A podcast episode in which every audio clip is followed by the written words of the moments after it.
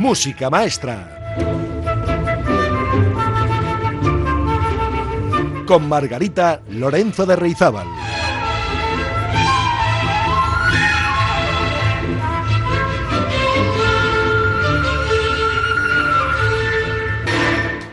Hola, muy buenas amigas y amigos. Hoy es nuestro programa 140 de Música Maestra. 140 semanas juntos. Esto empieza a ser ya una relación más que duradera. Ya no parecemos novios ni novias. Ya tenemos una relación bastante estable. ¿eh? Quiere decir que nos hemos entendido, que nos gusta estar juntas y juntos, que hemos aprendido cómo hacernos compañía a través de las ondas y sobre todo a través de la música. Y para que sepan, yo ya me estoy preparando para la celebración del programa 150 dentro de 10 semanas. Y es que el programa 150 lo vamos a celebrar por todo lo alto. De momento hoy nos vamos a dar unos caprichitos musicales, así, porque queremos, porque nos lo merecemos. Y les invito a empezar el programa 140 con una música muy especial del compositor argentino Alberto Ginastera. Su concierto para piano número uno. Al piano, Dora de Marinis. Si ustedes están dormidos o tienen sueño, ya les digo que esto les va a despertar. Así que, venga, música maestra.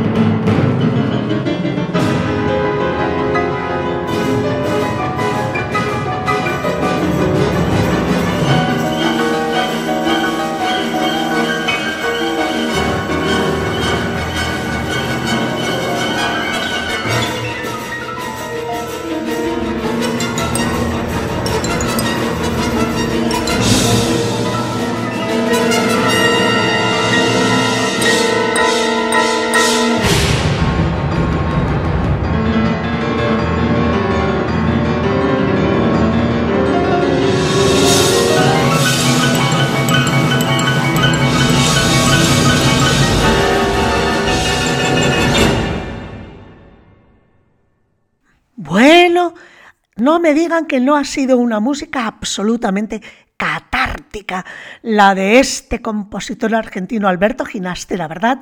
A que ya se han despertado de la modorrita de después del cafecito, pues ahora toca serenarse un poco y apelar a otras emociones, sentimientos más tranquilos e intimistas, a reposar el espíritu un poco, soñar despiertos. Pero que no se les cierren los ojos, ¿eh? No se me duerman otra vez.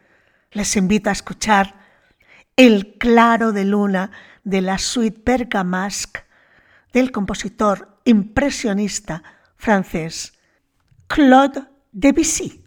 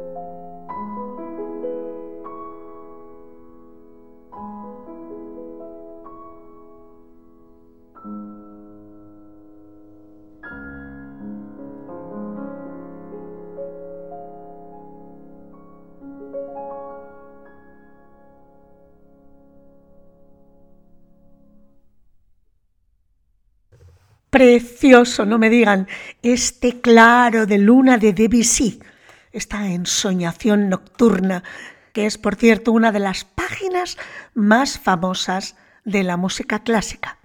Parece que Debussy nos ha dejado preparado el escenario para que ahora llegue un violín solista, lamentándose, triste, está sollozando a esa luz de la luna.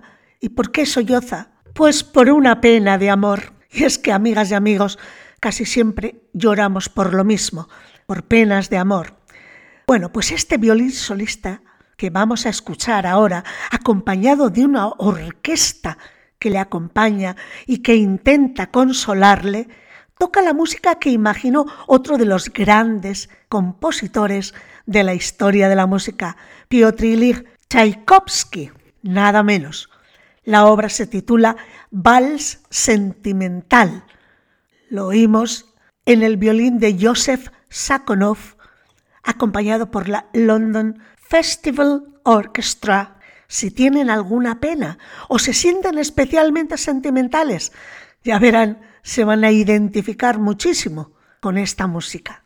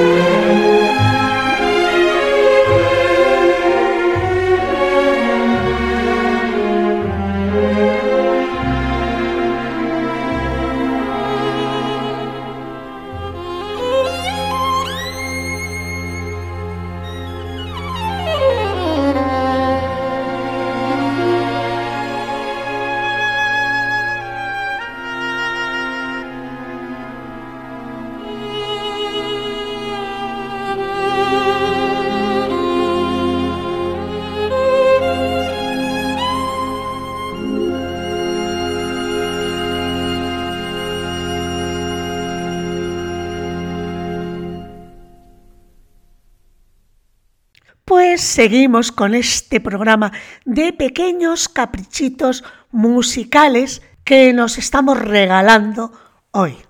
Pero realmente, si una quiere darse un auténtico capricho musical, tiene que acudir a Juan Sebastián Bach. Claro, todo lo que escribió Bach, absolutamente todo, merece la pena. Y hay tanto donde elegir es difícil seleccionar una pieza exclusivamente. Bueno, pues he hecho un esfuerzo para ustedes y finalmente me he decidido a ponerles un movimiento de uno de sus seis conciertos de Brandeburgo, concretamente de su concierto número dos en Fa mayor, el primer movimiento, Alegro. El concierto está escrito para una agrupación de cuerda que acompaña y dialoga con cuatro solistas, que son un violín, un oboe, una flauta dulce y una trompeta. Vamos a escucharlo en la versión de Claudio Abado al frente de la Mozart Orchestra.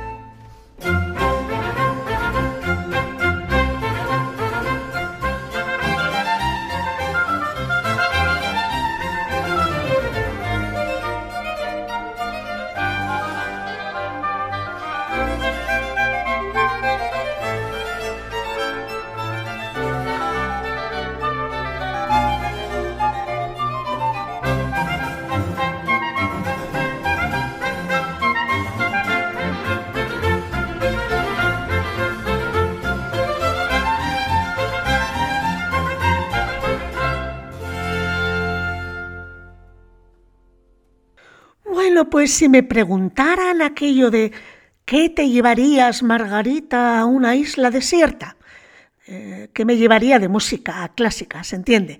Pues no dudaría en llevarme toda la colección de las sinfonías de Beethoven, porque en ellas está todo lo que un ser humano puede necesitar emocionalmente en cualquier momento de su vida. La música de Beethoven es un compendio de la naturaleza que nos rodea, de los sonidos, de los riachuelos, de los campos, de los pájaros. Es también el sonido del amor, del sufrimiento. En las sinfonías de Beethoven hay tragedia, hay drama, pero también alegría, exaltación, misterio, éxtasis, recogimiento, religiosidad, espiritualidad y una profunda humanidad. También hay melancolía, ética, filosofía y sobre todo belleza, mucha belleza. Si ya me ha costado seleccionar una obra de entre la producción de Bach, pues no se imaginan el esfuerzo que constituye elegir una pieza que no sea demasiado larga del amigo Beethoven. He caído en la tentación incluso de ponerles el famosísimo Para Elisa, o el comienzo de la quinta sinfonía, ya saben, la del ta ta ta chan, la sinfonía en la que el destino llama a la puerta. Al final he desechado estas dos opciones porque he pensado que ustedes ya han pasado esa pantalla inicial, como dicen los jóvenes, y ya pueden permitirse escuchar obras con más carga de profundidad. Por eso voy a invitarles a escuchar el segundo movimiento de la séptima sinfonía de Beethoven. Ni siquiera voy a hacer el esfuerzo de intentar describirles esta música, porque no hay, o al menos yo, no tengo palabras suficientes. Solo siéntanla, no tengan prisa y degusten cada nota. La versión de esta séptima sinfonía en su segundo movimiento, Allegretto, es de la Filarmónica de Berlín a la batuta de Herbert von Karajan.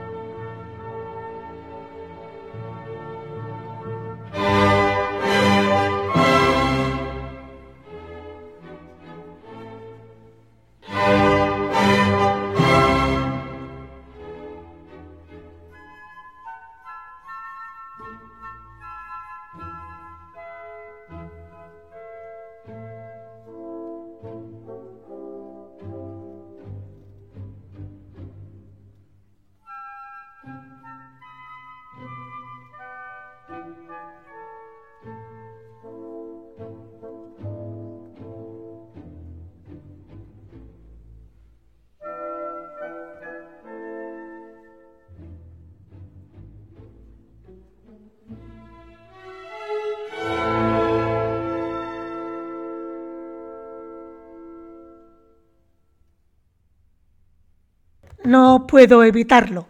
Esta música me emociona hasta la médula. La he dirigido muchas veces. Es una de las obras del repertorio que enseño cada año a mis alumnos de dirección en Musiquene. La conozco como la palma de mi mano y a pesar de ello siempre me conmueve, como si fuera la primera vez. Bueno, pues eh, pasamos de Beethoven y vamos a otro compositor que empieza por B también. Es cierto que la obra que vamos a escuchar a continuación tiene un motivo un poquito más prosaico que todo lo anterior y es que esto de hoy iba de caprichitos musicales, ¿recuerdan? Bueno, tengo un caprichito muy especial y va con dedicatoria a un colega de la emisora. Hace un par de semanas, Iñaki Astigarraga me invitó a su programa de los sábados por la mañana, la flor de la canela, aquí en Radio Popular Erri Ratia, para charlar sobre música, música y la programación de conciertos de Bilbao del pasado fin de semana. Aunque luego acabamos hablando hasta de mis animales domésticos y los nombres de mis cabras.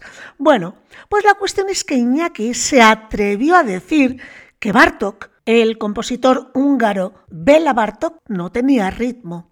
Y como se la tengo guardada, hoy me voy a dar el caprichito de sacarle de su error.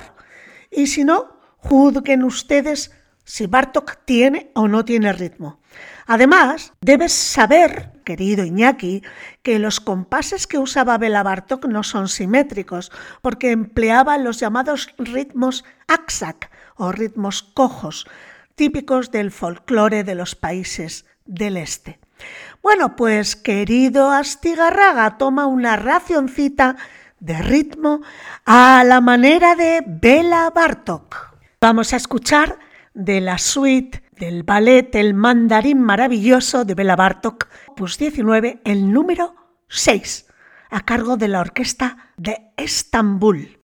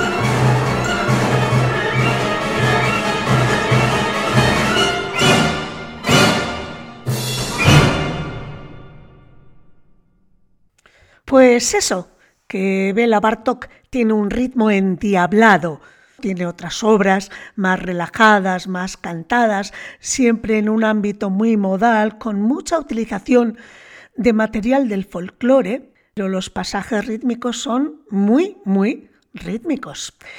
Bueno, pues seguimos en esta recta final con otro caprichito musical. Les voy a poner la música y a ver si ustedes adivinan qué está sonando.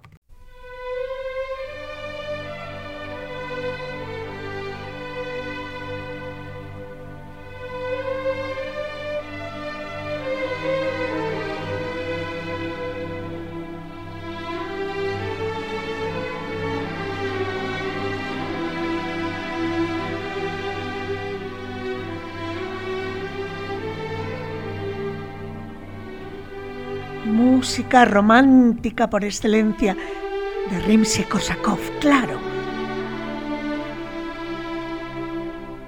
Es Serezade y este número es el número de la princesa y el príncipe.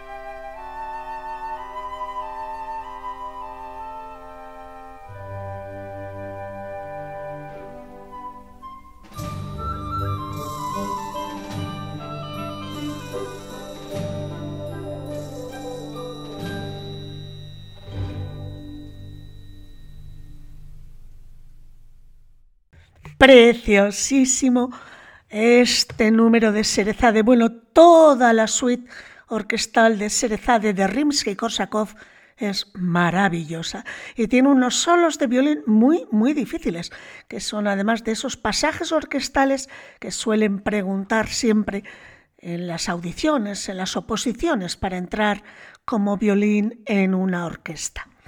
Bien, pues ahora cambiamos de tercio y les invito a un caprichito muy especial, porque es una quisicosa, una pequeña joyita en pizzicato, compositor francés Leo Delibes. Se trata de un número perteneciente al ballet Silvia. Ese es el nombre del ballet. Es una pieza un poco rara, poco frecuente de escuchar, pero muy divertida. Escuchemos, pues, Pizzicato de Leo Delibes.